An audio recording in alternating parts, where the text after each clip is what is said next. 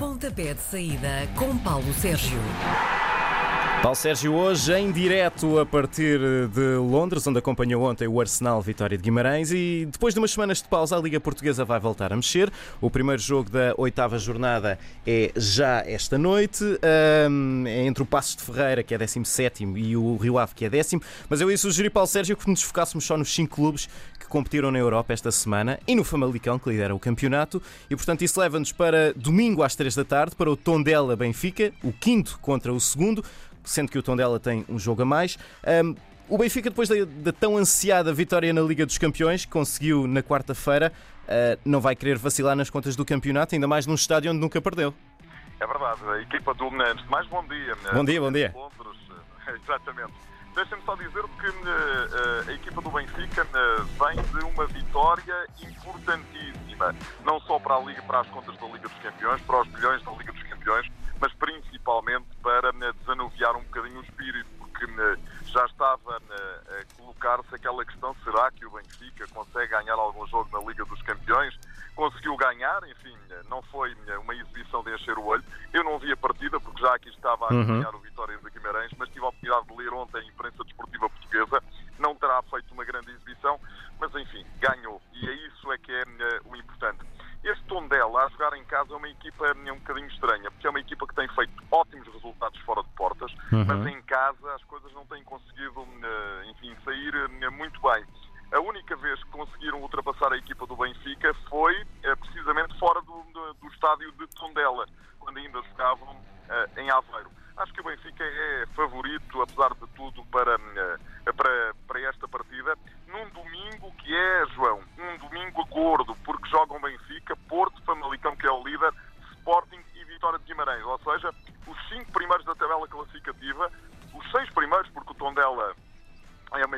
também já lá está, porque tem esse tal jogo a mais que já referiste, uhum. jogam no domingo, que é uma coisa muito pouco habitual. É verdade, uh, no domingo às 5h30 da tarde a bola vai rolar no Estádio do Dragão, uh, onde o Porto vai receber o líder do campeonato, o Famalicão, que não perde para nenhuma competição desde agosto. Achas que o Famalicão pode repetir a gracinha que fez em Alvalade há um mês, ir ao Dragão ganhar? Olha, eu acho que o Famalicão tem uma belíssima equipa, tem um treinador ótimo, tem um ótimo conjunto de jogadores. Por aquilo que me é dado a perceber e por aquilo que me tenho informado, não tem uh, problemas, tem um investidor que uh, cumpre, uh, que investe e está a investir nas próprias infraestruturas do Famalicão. E depois é assim, uma equipa que veio da segunda Liga, que nesta altura está com 19 pontos. Uma equipa que precisa de 35 para se manter na Primeira Liga, que tem esse objetivo praticamente cumprido, vai ao Dragão jogar de forma muito, muito, muito tranquila, sem grandes pressões. Ainda não perdeu esta temporada, como disseste, e muitíssimo bem a equipa do Futebol Clube do Porto ontem não terá realizado outra grande exibição, nem pouco mais ou menos, frente ao Glasgow Rangers, mas, mas empatou, não perdeu e, portanto, está no segundo lugar do campeonato. Uma vitória frente ao Famalicão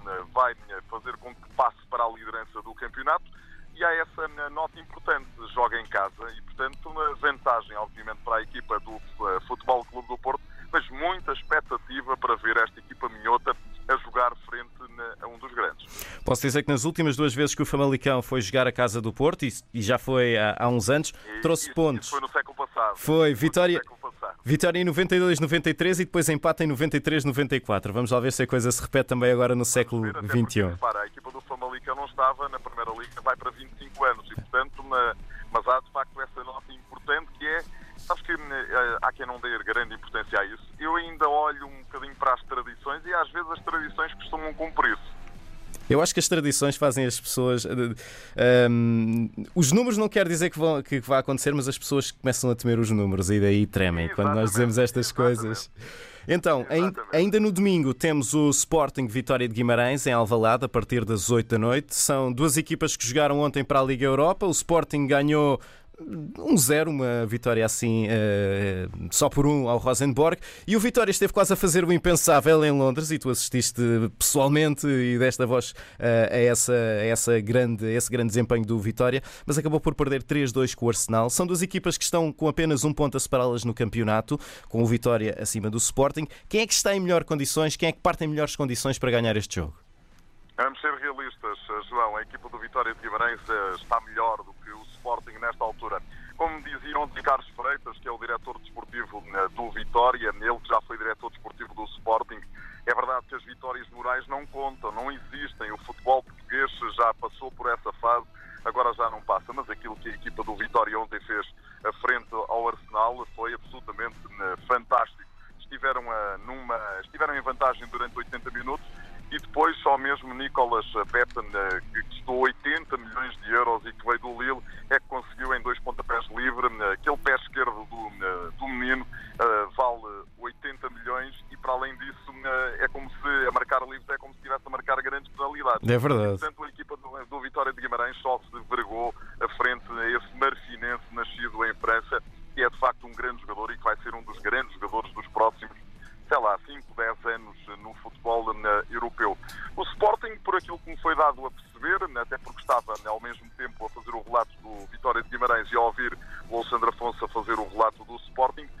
Sporting voltou a fazer mais do mesmo, ou seja, a não exibir um futebol brilhante, a vencer contra uma equipa que é a mais fraca do grupo, o Rosenborg, por um zero, a passar por alguns sustos, vou-te dizer isto com toda a responsabilidade e com toda a consciência do que estou a dizer. Se o Vitória de Guimarães perder em Alvalade com este Sporting, será para mim uma surpresa. E, e, e, no caso do Sporting não, não ter um resultado que não seja uma vitória, qual é a margem de paciência que existe entre a massa adepta? Isto porque ontem mesmo com a vitória houve lenços brancos nas bancadas. Sim, já não há margem nenhuma de manobra. Não é para o treinador, que não tem culpa nenhuma, já é o segundo treinador ou terceiro treinador desta né, temporada, enfim, né, eh, e portanto acho que né, as coisas estão muito complicadas eh, para o Presidente, para toda a direção, para todo o Conselho Diretivo. Vida muito, muito, muito difícil para quem dirige o Sporting e o treinador acaba por levar um bocadinho por tabela, sendo que Silas, nesta altura, é aquele que, em minha opinião, é o menos culpado de tudo isto. Mas insisto nisto, João Bacalhau. Hum a equipa do Vitória de Guimarães, se não conseguir sair de pontos com pontos de Alvalade, será para mim uma surpresa luz daquilo que vi a equipa fazer ontem aqui em Londres. A última vez que o Vitória conseguiu pontos em Alvalade foi há três épocas com um empate. Finalmente temos o Braga Santa Clara na segunda-feira à noite, um Braga que está na segunda metade da tabela, o Santa Clara nesta altura está no oitavo lugar do campeonato. Que fator é que beneficia mais as equipas neste jogo? A motivação que o Braga traz pela vitória da Turquia ontem contra o Besiktas ou o maior tempo de descanso que o Santa Clara teve entre jogos?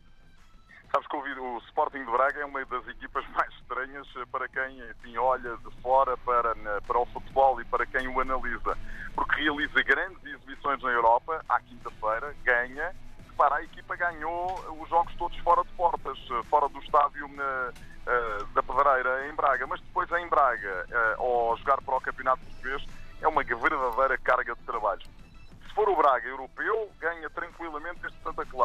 um Braga que vai vacilar e que está cansado e que está a gozar uh, aquilo que fez na Europa, um bocadinho ressacado, passa a expressão, vai ter dificuldades, porque este Santa Clara é uma equipa que sabe jogar à bola, João Henrique é um ótimo treinador e, portanto, tem que fazer pela vida, caso contrário as coisas podem lhe sair eh, pela culatra.